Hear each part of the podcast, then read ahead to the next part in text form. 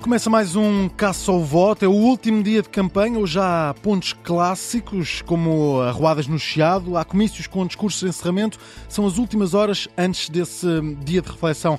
Neste caso, ao voto, fazemos a contabilização de quem está a ganhar e quem está a perder votos, com Miguel Pinheiro, diretor executivo do Observador, também com o Rui Pedro Antunes, editor de política. Vamos também para a estrada, as caravanas vão já com 13 dias nas rodas. Temos hoje reportagem centrada na capital, em Lisboa. Escutamos também o meu primeiro voto. Vicente Figueira conversa hoje com Tânia Olinic, tem 21 anos e vota só agora pela primeira vez. É imigrante, chegou da Ucrânia há mais de 13 anos e depois de muita burocracia tem agora autorização para votar. A fechar, Tiago Dores com as melhores minudências destas eleições. O caça ao voto começa agora. É o derradeiro dia, faltam poucas horas para terminar a campanha e para se silenciarem os microfones sobre tudo aquilo que, que é política. Os partidos fazem ginástica para encher a, a, agenda, principalmente no fim do dia. Aqui nós vamos fazendo a contagem de quem está a ganhar e quem está a perder eh, votos. Para isso contamos, claro, com o Rui Pedro Antunes, editor de política, também com o Miguel Pinheiro, diretor executivo do Observador. Bem-vindos.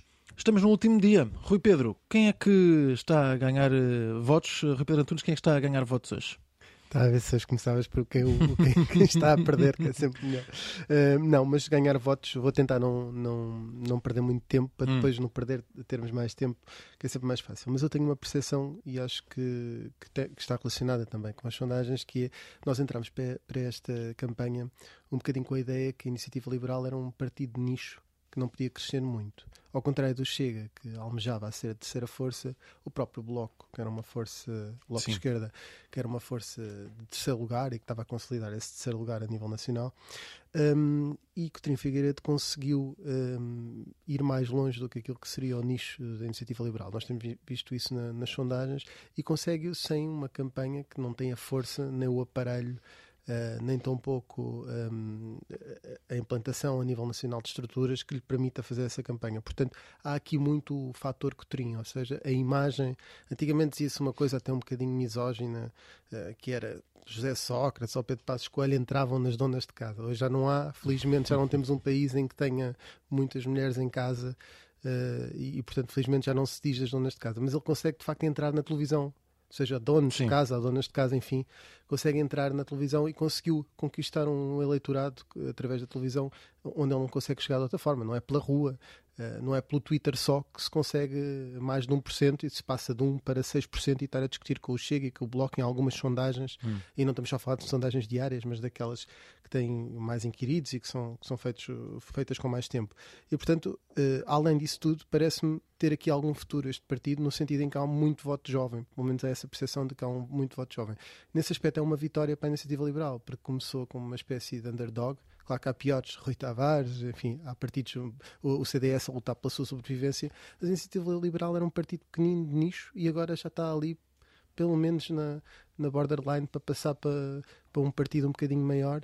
E parece-me que isso é um, um ganhar votos de Coutinho Figueiredo. Hoje é um dia de balanços, falaremos aqui ao longo da tarde, Sim. numa emissão especial do Caça ao Voto, mais sobre isso, mas diria que Coutinho consegue chegar ao fim. Já, já, não tem muita mensagem, já está a repetir as mesmas coisas. Uhum. Ainda ontem o Miguel registrou aqui, um, ele já está a ir àqueles temas que, que o CDS o acusa de, de ser do Bloco de Esquerda, temas do Bloco de Esquerda, um, e, e, já se começa a repetir muito, mas tem sido eficaz. E de facto as sondagens dizem isso, e acho que há de facto essa percepção que a ele deixou de ser um partido de nicho. Sim.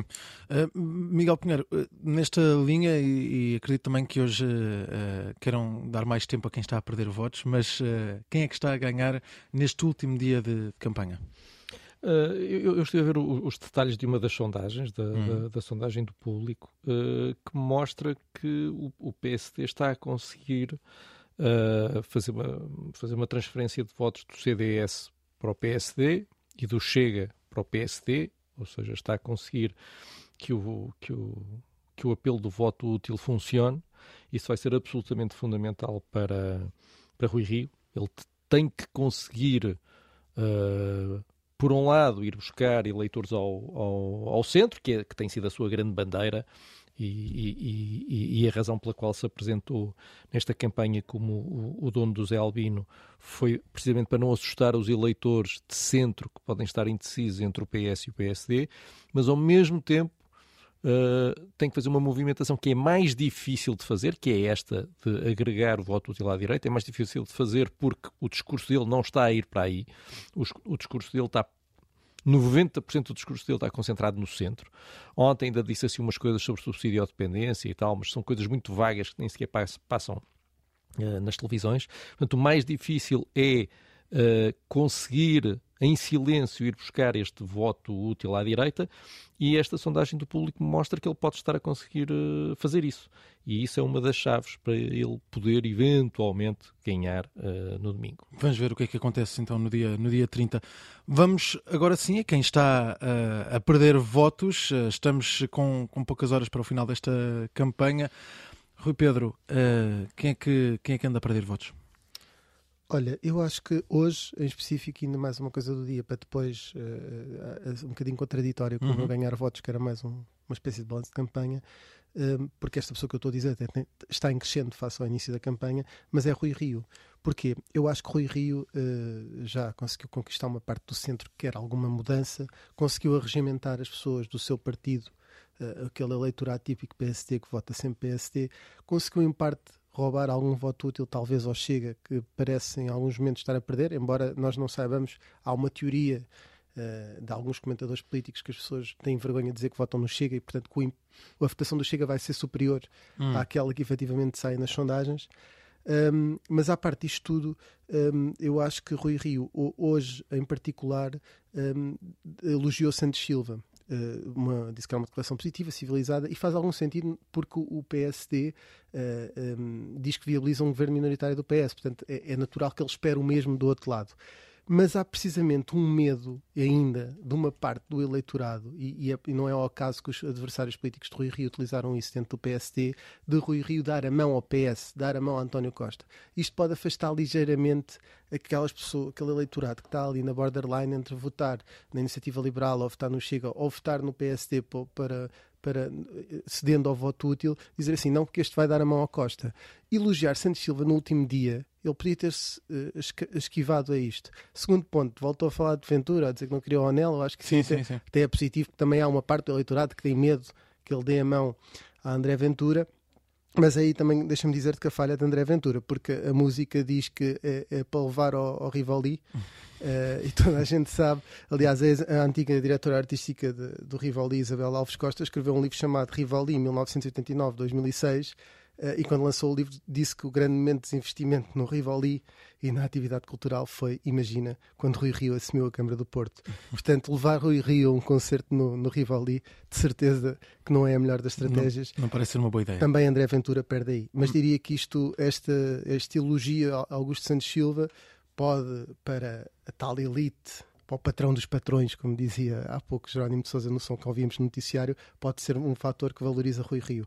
Para este eleitorado que tem medo que ele dê a mão a António hum. Costa, não parece que seja útil falar disto no último dia de campanha. No último dia, sim. Miguel Pinheiro, quem está a perder? Olha, eh, eh, eu, aqui, quem está a perder, eu, eu por o PS, porque eu fico baralhado às vezes a ouvir eh, ouvir algumas pessoas do PS. Ontem Manuel Alegre eh, participou no comício uh, do Partido Socialista e disse uh, esta frase: Somos da esquerda democrática e reformista, herdeiros de Blum e Olof Palme, não de Trotsky nem de Lenin. Uh, isto quando estava a falar de, dos parceiros à esquerda do, do, do PS, claro. mas então o PS esteve a governar com partidos que não são da esquerda democrática? Quer dizer, se Manuel Alegre faz questão de, como contraponto com os partidos à sua esquerda, dizer somos da esquerda democrática, ele não disse somos da esquerda reformista, disse somos da esquerda democrática e reformista. Portanto, não são democráticos os hum. partidos com os quais o PS esteve a governar nestes últimos seis anos. É isso. E, e depois, esses outros partidos, segundo Manuel Alegre, e bem, não é? são herdeiros de Trotsky e de Lenin. Portanto, dois partidos que são herdeiros de dois dos responsáveis pela implementação de uma das mais sanguinárias ditaduras da história eh, foram os parceiros do, do PS durante, durante estes últimos seis anos. E Correu mal então esse apoio de Manuel Alegre ao Partido Socialista? Eu, com, com, sinceramente, eu não entendo isto. Porque depois, ao mesmo tempo, Manuel Alegre uh, uh, diz que a geringonça está tudo muito bem. A única coisa que o preocupa é o PAN e a tauromaquia. Então não o preocupa estar a governar ao lado de partidos que são herdeiros de Trotsky e de Lenin? Isto não o preocupa, isto não o leva a pôr as, as, mãos à cabeça. Enfim, há uma desorientação total. Se a coisa que caracterizou estas duas semanas de campanha do PS foi uma desorientação total, completa e absoluta. Uh, o PS não faz a menor ideia do que é que, do que, é que ou melhor, sabe, sabe o que quer, ficar no poder. Como? Logo se verá. Indiferente como é que fica no poder. Logo, logo se verá como é que isso se consegue. Mas o importante é manter o poder. Uh, tirando isso, não sabe mais nada do que quer fazer. Uma pessoa está a pedir votos e não sabe o que é que quer fazer com eles, uh, mete-me uma certa confusão, mas, mas enfim. Bem, temos os nossos uh, perdedores neste caça ao voto. Com a análise de Miguel Pinheiro, diretor do Observador, também Rui Pedro Antunes, editor de política. Já a seguir, vamos avançar para a estrada.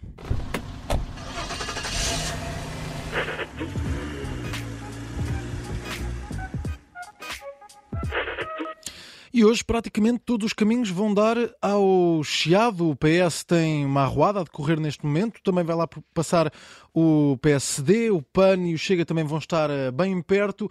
Temos eh, praticamente uma estrada concentrada no centro de Lisboa e, portanto, concentramos também as nossas atenções por eh, Lisboa. Vamos ao encontro da repórter Rita Tavares, que está nesta arruada do PS, está a decorrer neste momento. É a descida do Chiado, a famosa descida do Chiado. Rita, acredito que haja muita confusão neste momento. Vamos tentar manter esta ligação. Como é que está a correr esta hum, descida do Chiado? Muita mobilização, que, que já foi dito também por, eh, por António Costa. Olha, António Costa ainda não falou, uh, tem estado ali dentro daquele cerco que se cria à volta do candidato e a tentar chegar a algumas pessoas que estão na rua. Mas esta descida do Chiado é cada vez, cada vez mais uma demonstração de força e muito pouco de contacto com a população porque de facto eh, quem vê a turba a vir lá de, lá de cima, como eu neste momento estou a ver, eh, só apetece fugir. Eh, não apetece propriamente furar para chegar ao candidato. Portanto, isto acaba por ser mais uma demonstração de força. Não diria que, tenha, que esteja a ser uma, uma arruada muito potente do Partido Socialista. Já vi outras descidas de mais participadas, não, não me parece que, que, seja, que seja propriamente a mais significativa. Uh, está a decorrer dentro da normalidade, não houve até agora nada especial. António Costa é como te digo, está ali em silêncio só a cumprimentar as pessoas que, a que consegue chegar. Papelotes, uh, banda e agora uh, houve um facto curioso, Inês Souza Real, pouco antes de António Costa chegar aqui ao Chiado, passou pela arruada, passou por entre os socialistas que já se estavam a juntar para acompanhar António Costa nesta descida ela que é a líder do PAN, que é um dos uhum. partidos que se pode entender com o PS, se o PS vencer as eleições. Isso já, essa mão já foi estendida por parte de António Costa nos debates. Um, foi engraçado, Duarte Cordeiro ainda a cumprimentou, o, o diretor de campanha de, de, António Costa, um cumprimento normal, eles que já trabalharam de forma próxima na Câmara de Lisboa, uh, mas foi, o, foi um momento curioso. Agora há aqui, uh, de facto, um encontro eh, junto aos armazéns do Chiado um pouco mais tenso, há alguma polícia aqui concentrada. Eh, a bolha de António Costa ainda vem um bocadinho eh, antes deste encontro que vai haver aqui com um partido ADN, com o movimento ADN que está aqui hum. junto aos armazéns do Chiado a gritar é normal que haja aqui alguma tensão à passagem de António Costa. Vamos, eh, claro, continuar a acompanhar esse momento e vamos uh, também perceber como é que correu toda esta roada ao longo desta tarde aqui na, na Rádio Observador. Mas, uh, Rita, hoje ainda há uma viagem para, para o Norte para fechar todo este dia de, de campanha. Sim, esta arruada termina na, no, aqui na Rua do Carmo, no fim da Rua do Carmo, não vai até ao largo, ao largo da Rua Augusta, Sim. como é costume nas descidas do Partido Socialista. Um, é nesta campanha uh, uh, decidiu-se então encurtar uh, esta arruada, porque António Costa tem de estar às 8 da noite para alguns diretos televisivos já no Porto, onde ele vai encerrar a campanha, no comício no pavilhão Rosa Mota onde também vai estar Francisco Assis, é um dos oradores da noite, ele que foi um uh, opositor da solução da geringonça durante os, durante os anos em que ela uhum. durou. Rita, estamos já a perder um pouco a tua ligação, mas queria só para rematar, quantos quilómetros é que tens neste momento, neste último dia de campanha?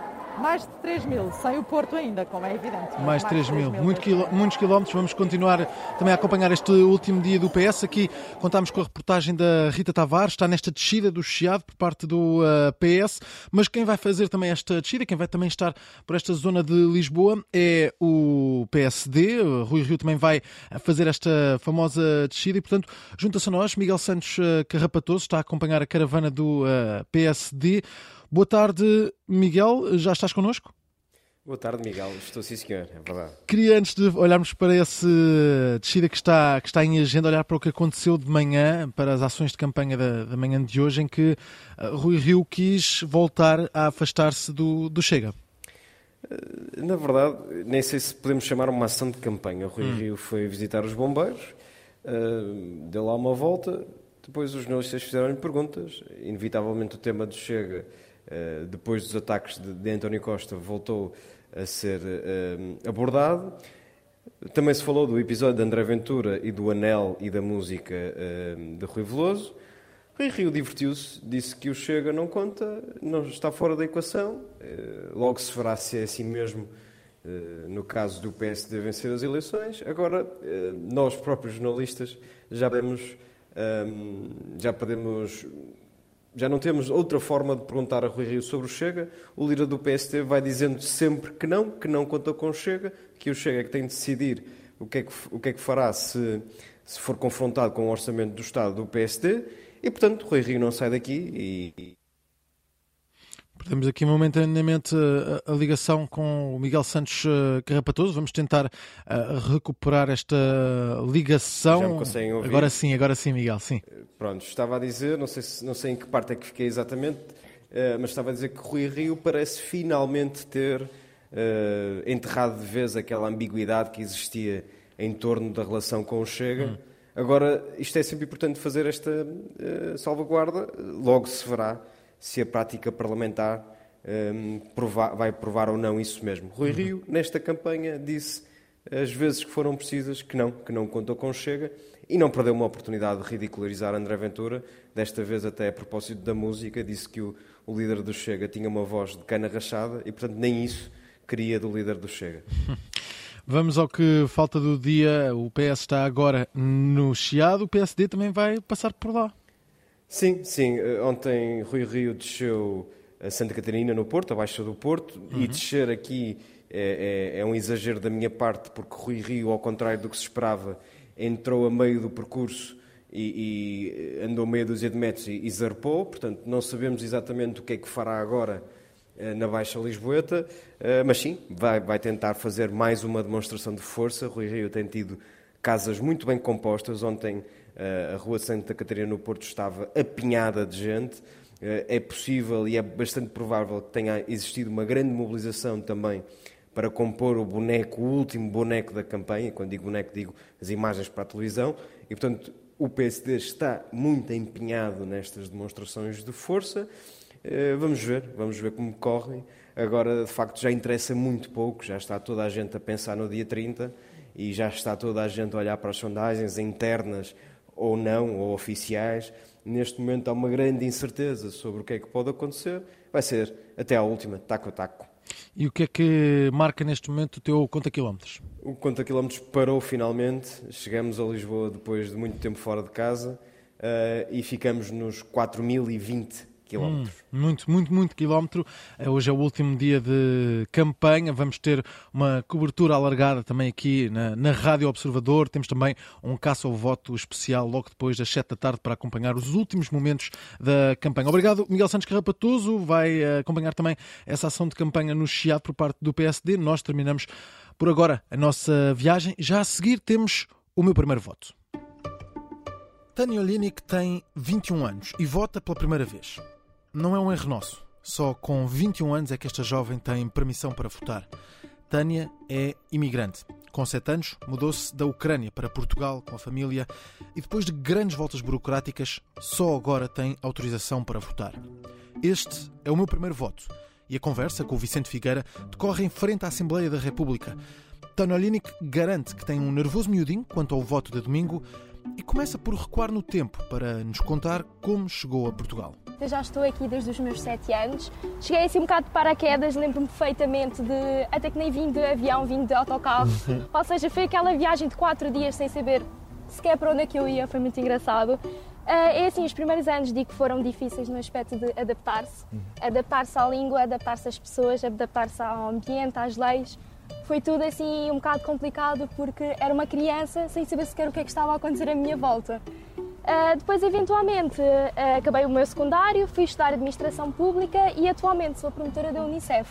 Muito bem, e há aqui uma questão que é: tens 21 anos, está cá, estás cá desde os 7, só agora vais votar pela primeira vez. O que é que se passou? Porquê é que demorou Exatamente. tanto? Então, ser imigrante obviamente não é muito fácil em todas as condições, ou seja, condições financeiras, sociais, uh, e portanto, o que é que foi, foi o difícil? Foi o difícil o facto de eu não tinha condições para me tornar portuguesa, porque o problema da Ucrânia é que a partir do momento que nós queremos tornar-nos outra nacionalidade, nomeadamente portuguesa, eu tenho que desistir da minha.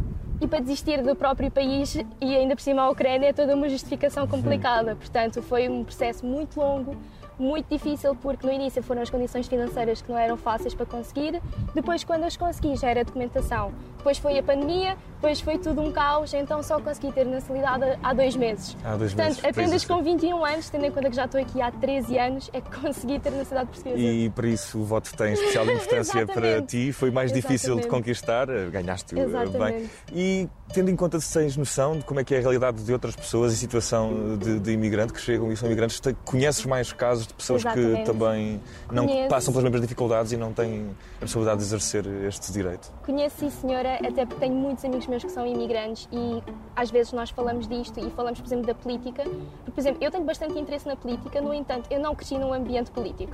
Ou seja, obviamente que a minha família, por exemplo, não sabe o Código Civil, nem sabe sequer provavelmente os direitos que tem. Portanto, isto foi sempre um obstáculo na minha família porque havia condições ou havia situações que eles tinham que fazer e não sabiam que leis ou que regras é que eles poderiam ter ou usufruir. As pessoas que, mesmo já adquirindo a nacionalidade portuguesa, ainda não votam porque não têm conhecimentos para isso, não cresceram num ambiente em Falta que isso fosse falado. Exatamente. E como é que achas que isso podia ser resolvido? É assim, sinceramente, eu acho que o- a política não é abordada, por exemplo, nas escolas. Acho que isso falta muito o incentivo para os jovens de, de verem as notícias, de falarem disso. Por exemplo, a política apenas é abordada em casas de famílias, ou seja, se a família falar ou se vir as notícias, o telejornal ou algo do género, aí ok, eh, o jovem também irá ouvir acerca disso. Agora, numa casa, por exemplo, eu nem sequer tenho a televisão portuguesa, ou seja, nem sequer vejo notícias portuguesas.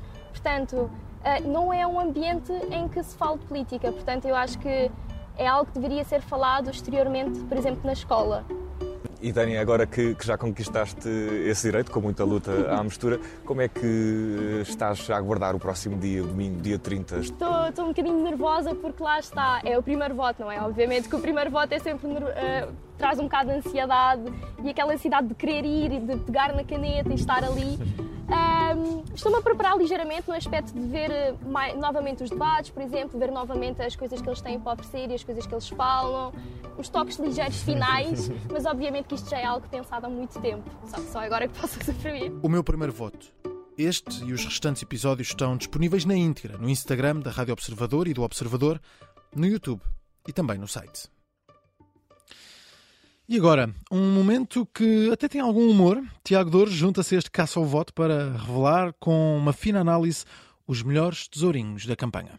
Can, can, can, can, can, can, can, campanha eleitoral legislativas 2022 minudências das bem parvas em torno das eleições. Bem-vindo, Tiago. Boa tarde, Miguel. Muito obrigado. Visto Muito que obrigado. reparaste que eu disse que tem algum humor. Arriscaste, é é arriscado. Foi, porque foi hoje estava a pensar, como é o último dia, estava a pensar, epá, termos uma conversa séria entre isto, isto, afinal de contas, isto é uma coisa a séria, isto de votar e assim, não é? Então, mas tens uma coisa Mas a pronto, eu vou, séria. tentar, eu vou tentar improvisar qualquer coisa. É isso, Vou- é isso. O que é que, tentar- o que, é que tens sim. hoje para este último dia de campanha? Sim, hoje é o último dia da campanha, mas convém não esquecer que o facto deste ser o último dia de campanha faz dele em simultâneo o dia de pré-reflexão. Uh, o que é é o dia? Amanhã, portanto, dia- amanhã é dia de nunca- hoje é nunca- o dia de pré-reflexão. Nunca tinha ouvido falar. Não? uh, mas o que é que se faz neste dia de pré-reflexão? Sim. Uh, uh, Pré-reflete-se, é isso? Bom, Miguel, eu, eu agradecia que mantivéssemos um, um nível de conversação consentâneo com, com a relevância democrática de que se reveste este ato eleitoral para o nosso país. Muito e bem. que não entrasse. Desculpa, esqueci-me que eram coisas sérias hoje. Exatamente, exatamente. Eu tive cuidado de salientar isso de início. Ok, Tiago, uh, podes então, por favor, explicar-nos o que devemos fazer enquanto uh, cidadãos, cumpridores dos deveres cívicos neste dia de pré-reflexão? Uh, basicamente é pré-refletir, Miguel. É, é pré-refletir.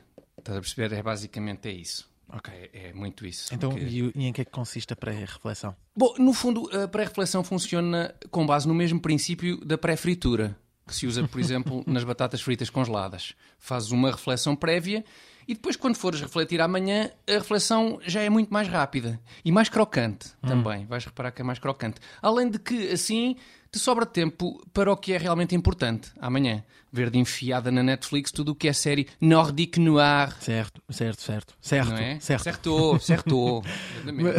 Podemos, uh, se faz favor, voltar aqui ao, ao Porquê ato que, eleitoral? porquê que é Nordic Noir se se está a falar de séries escandinavas? Se calhar Eh, não é Nordic Noir. Pois, pois, uh, mas temos certamente diz. tema para, Bom, para um tema, sim, pronto, para um fica programa, depois- para um outro programa, Para outras eleições, para outras minudências. sim. Mas eu Exatamente. queria voltar ao ato eleitoral, não é? É isso que, que nos traz aqui. Uh, Ah, sim, é- vamos, vamos, vamos voltar. Não, mas, mas com calma. Sim, mas vamos com calma, Miguel. Noto um, um bocadinho tenso. Também não vale a pena. São Ok. só mais umas eleições.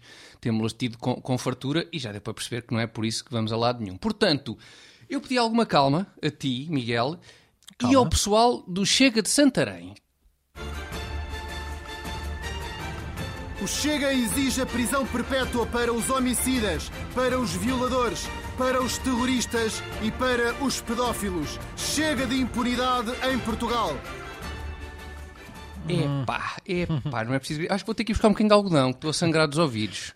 Desagradável isto. Se bem, que, se bem que este tempo de antena acaba por revelar uma vertente programática do Chega muito importante, que eu desconhecia, confesso, nomeadamente ao nível da inclusividade. Não de- te parece? Da inclusividade. Inclusividade, sim. Uh, não será dos temas que mais depressa associamos ao Chega, um, a inclusividade. Inclusive- pois não, pois não, mas a verdade é que este género de tempo de antena é, é extremamente inclusivo, na medida em que é o garante de que nenhum português, por mais grave que seja a sua perda auditiva, deixa de ficar informado acerca das propostas do Chega. Portanto, não é? Digamos que não é dos tempos de antena mais discretos. Pois não, pois não. Discreto, discreto, discreto, discreto, Miguel, é Francisco Rodrigues dos Santos. E, e para confirmá-lo, basta atentar nas declarações perentórias do líder do CDS acerca do facto de vários líderes partidários terem exposto publicamente os seus animais de estimação. O Francisco não aderiu às publicações nas redes sociais eh, que os líderes partidários fizeram com os animais de estimação. Ahm, tem animais? Eu não, eu não percebi porque é que os partidos políticos, nesta altura, os principais líderes, dedicaram à política um período a que eu chamo o fungagá da bicharada, quando há tantos assuntos importantes para tratar na vida do país. Não é? Pelo visto, o que é importante é estar a discutir quem são os animais de estimação dos dias partidários. Ora, finalmente, finalmente, alguém com bom senso a denunciar esta parvoíce de se perder tempo precioso de campanha com conversetas parvas sobre, sobre cães e gatos, nem mais. Mas eu quero lá saber se o Francisco Rodrigues dos Santos tem animais de estimação, pá. Eu tenho dois gatos com a minha mulher, o Tico e o Piki. Foram dois gatos que nós tirámos da rua.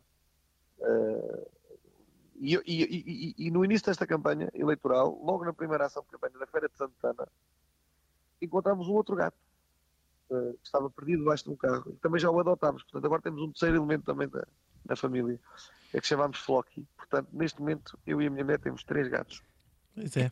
Eu, eu- mas eu tinha dito explicitamente que queria lá saber se o Francisco Rodrigues dos Santos tem animais de estimação, pá. Mas e tem. o próprio Francisco Rodrigues dos Santos tinha condenado este fungagá da bicharada. E, no entanto, já sei que o Tico e o Piki têm um novo companheiro, de seu nome Flocky, que estava perdido debaixo de um carro e foi recolhido pelo Chicão e pela esposa na primeira ação de campanha na Feira de Santana. Mas qual é a relevância disto, senhores? Uh, mas enfim, eu não, não acho que seja de grande relevância política pública estar a, a- fazer como os outros líderes partidários, a enunciar os nomes dos meus gatos e a dizer que também têm uns animais de estimação. Mas foi exatamente o que acabaste de fazer, Chicão. São o Tico, o Pique e o Flocky, pá. Calma, Tiago, calma, calma, calma, calma. Desculpa, Eh, Miguel. eh, estou- E tendo em um conta que agora- eh, queria estar, Diz. eh, estarem esclarecidos os pontos-chave desta campanha, acho que agora sim conseguimos chegar aos pontos-chave. Eu, eh, Eu creio que sim também. Tiago, e agora que já te acalmaste também em relação a Um isto bocadinho, sim, sim, já me eh, acalmei e um ao pouco. Fungagá, Eu queria eh, agradecer-te, a despedir-me até De de, nada, eh, então- para uma próxima oportunidade. Não? Pronto, caro Miguel, foi um gosto. No entanto, não posso ir embora, peço desculpa, mas não posso ir embora sem Ainda mais? solicitar a tua ajuda. É só uma ajuda que eu Ok. preciso, que é o seguinte: eu tenho ouvido com atenção a rubrica A Última Chamada, Hum. em que vocês telefonam aos líderes partidários a perguntar como correu a campanha. O problema é que vocês ligaram a André Ventura, mas eu não recebi o áudio da chamada completo. Está cortada a chamada que eu, que eu recebi. Repara, eu só tenho Hum. isto. E de manhã, quando se levanta, qual é que é a primeira tarefa do dia? De manhã, quando me levanto, a primeira tarefa do dia é tocar no Cá está, percebeste? Hum. De manhã, quando me levanto, a primeira tarefa do dia é tocar no. Fiquei sem saber qual é a primeira coisa em que André Ventura toca assim que se levanta. Será no, no, no despertador? Ou, ou talvez no, no interruptor da casa de banho? Ou será no. Enfim, como, como, como dizer isto de forma elegante e aqui na rádio e tal? Será que a primeira coisa em que André Ventura toca assim que se levanta é no. no epá, no. Pronto, é, é no. Não, não. Diz, acho, acho, hã? acho que estamos bem. Acho que estamos bem assim. É, acho, não- acho que estamos bem assim. Acho que estamos bem Não, assim. achas que não. Sim. Ah, porque a verdade é que eu, te- eu até tenho aqui a, a chamada telefónica ah, completa. ah, é? Podemos. Ok. De manhã, quando me levanto, a primeira tarefa do dia é tocar no crucifixo. Muito obrigada, André Ventura. Boa noite. Tá bem? Obrigado, noite. No crucifixo, era isso, era isso, Uhum. claro. Tinha a palavra debaixo da língua, no crucifixo. Agora sim, que sabemos qual a primeira coisa em que André Ventura toca assim que acorda, temos toda a informação de que necessitamos para votar em consciência. É verdade, é verdade. E estas chamadas estão todas publicadas em observador.pt. Podem, podem ouvir estas chamadas com os líderes eh, partidários. Da nossa parte, Para fica- ver onde é que os líderes. É, enfim, é, é. em que é que eles. Qual Tocam. a primeira coisa em que tocam de manhã, não é? É, Exatamente, exatamente, sim. eh, mas fica aqui a faltar uma informação. Falta, Que é qual? falta dizer que este espaço é da exclusiva Ah, responsabilidade. Aí foi! Da exclusiva responsabilidade da organização interveniente Tiago Dores. Can, can, can, can, can, can, can, campanha eleitoral legislativas 2022 minudências das bem parvas em torno das eleições. Foi uma bonita viagem, Tiago. Obrigado, Miguel. Termina mais um Não, caso foi ao daquele, voto. não teve 4 mil quilómetros, como Não teve, não, do não teve, Observador, não mas, teve. epá, mas pronto, foi o que se arranjou. Mas foi a viagem possível. Foi a viagem possível. Termina mais um Caça ao Voto aqui na Rádio Observador. Está sempre disponível em podcast. A sonorização foi do Diogo Casinho e do Bernardo Almeida. Eh, Eu sou o Miguel Cordeiro. No dia 30 há eleições legislativas. Obrigada por ter ouvido este podcast. Se gostou, pode subscrevê-lo, pode partilhá-lo e também pode ouvir a Rádio Observador online em 98.7 em Lisboa e em 98.4 no Porto.